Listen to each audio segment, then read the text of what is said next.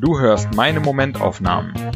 Das sind tägliche Gedankenschnipsel, ganz ungefiltert und herrlich ich bezogen. Alle Folgen zum Nachhören oder Durchlesen auf www.patrick-baumann.de.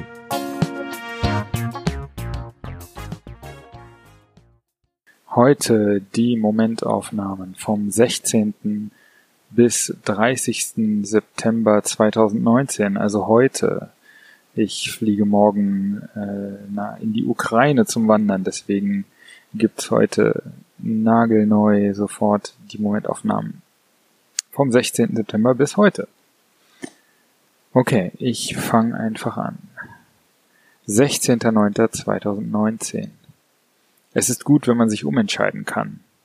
Wir wollten eine Woche auf dem Hausboot sein, in die Natur gucken und tagsüber arbeiten.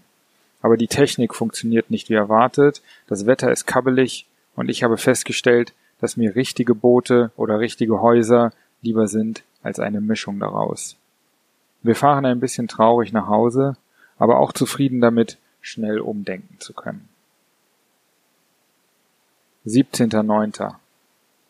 Der Wecker reißt mich um 6 Uhr aus dem Schlaf und ich will einfach nicht. Ich drehe noch eine Runde, ignoriere mein schlechtes Gewissen und erlaube mir, den Tag entspannt anzugehen. Ein Experiment, ob ich auch ohne Wecker und Druck am Ende des Tages zu Ergebnissen komme. Und siehe da, ja, es geht. 18.09. Ich ärgere mich so sehr über etwas, dass ich vor Wut gegen ein Möbelstück trete, was mir wirklich nur alle paar Jahre mal passiert. Ich hinterlasse eine Delle im Möbel, was den Vorteil hat, dass ich mich danach über die Delle ärgere und nicht mehr über den ursprünglichen Auslöser. Noch schöner wäre gewesen, wenn ich ohne Sachschaden aufgehört hätte, mich zu ärgern. Nächstes Mal. 19.09. Nachdem ich gestern bis zwei Uhr nachts wach war, dachte ich, der heutige Tag ist im Eimer. Doch ich akzeptiere einfach, dass die Dinge sind, wie sie sind, schlafe aus und mache dann einfach meine Arbeit wie sonst auch. Am Ende habe ich sechs gute Stunden auf der Uhr und alles war halb so schlimm. 20.09. Ziemlich begeistert vom neuen Tarantino Once Upon a Time in Hollywood. Geile Musik, geile Kostüme, geil inszeniert und Brad Pitt und Leonardo DiCaprio als Traumduo. Da kann ich es sogar verkraften, dass mir beim Tarantino-haften Finale etwas blümerant wird. 21.09. Wir laufen durch den Grunewald und kommen irgendwann an eine große Wiese, wo Schilder darauf hinweisen, dass dort zeitweilig Schafe weiden. Wir sehen nur ein Schaf in der Ferne, dafür aber etliche mittelalte, nackte Männer, die sich auf der Wiese sonnen. 22.09. Thilo Sarrazins Nachname geht auf die Sarazenen zurück, den Sammelbegriff für die arabischen Invasoren Europas seit der Spätantike. Klammer auf, das klingt jetzt so, als hätte ich davon voll Ahnung, habe ich aber nur bei Wikipedia nachgeschaut. Klammer zu. Also, einer der prominentesten Warner vor dem Untergang des Abendlandes stammt entweder selbst von ehemaligen arabischen Invasoren ab oder seine Vorfahren wurden mit diesem Namen zumindest als Fremde diskriminiert. Das nenne ich mal gelungene Integration. 23.09. Genau wie gestern fahre ich morgens zum Moritzplatz. Ich bemerke, dass mir Berlin Sonntagmorgens besser gefällt als Montagmorgens. Es ist einfach ruhiger und es sind weniger Menschen auf der Straße. Vielleicht sollte ich nur noch am Wochenende rausgehen.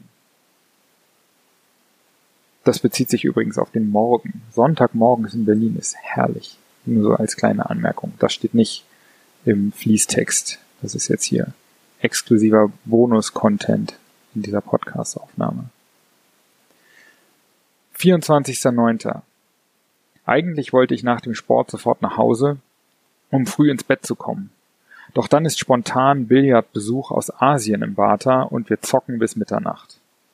Bei aller Disziplin ist das Leben doch auch für solche Abende da. 25.09. Gerade mal 50 Seiten in Steven Pinkers Aufklärung jetzt, Klammer auf, Enlightenment Now auf Englisch, äh, Englisch, Klammer zu, hinter mir, also nochmal ohne die Klammer, gerade mal 50 Seiten in Steven Pinkers Aufklärung jetzt hinter mir und ich wäre begeistert, wenn dieses Buch so viele Leser wie möglich fände. Kostprobe. Das ist jetzt ein komplettes Zitat aus dem Buch.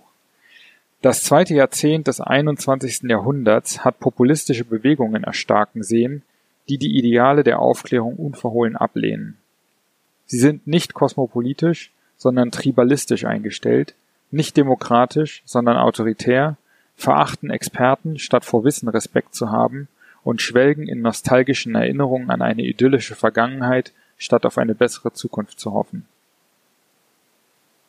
Ende des Zitats. Mittlerweile habe ich das Buch übrigens zu mehr als der Hälfte gelesen und es lohnt sich wirklich. Sehr, sehr gutes Buch.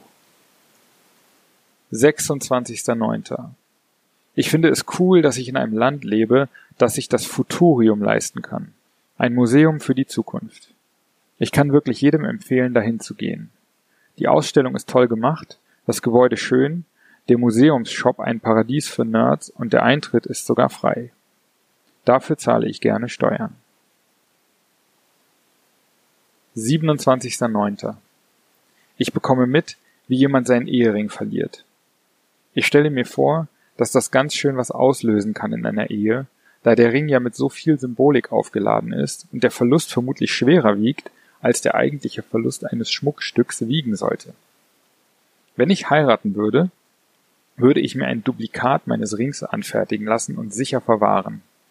Wenn ich ihn dann verlieren würde, würde ich einfach den Ersatz anlegen und alles wäre im Lack. Ich finde das Betrug für einen guten Zweck. 28.09. Berlin könnte schön sein, wenn es nicht so voll, voll, voll wäre. Ich entwickle Aggressionen gegen andere Menschen nur, weil sie da sind. Den anderen geht es mit mir wahrscheinlich genauso. Was kann man denn da machen? 29.09. Ich stehe in meiner Wohnung und denke daran, dass ich in zwei Monaten ausziehen werde. Die Entscheidung war relativ schnell gefällt. Und obwohl im Leben Tag für Tag einzeln vergeht, markiert der Auszug einen Abschnitt in meinem Leben und ein neuer beginnt.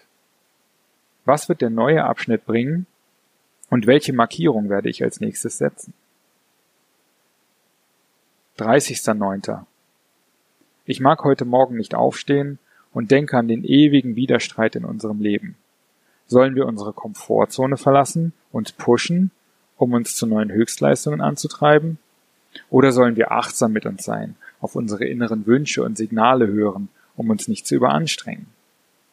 Oder gibt es eine Möglichkeit, beides unter einen Hut zu bekommen?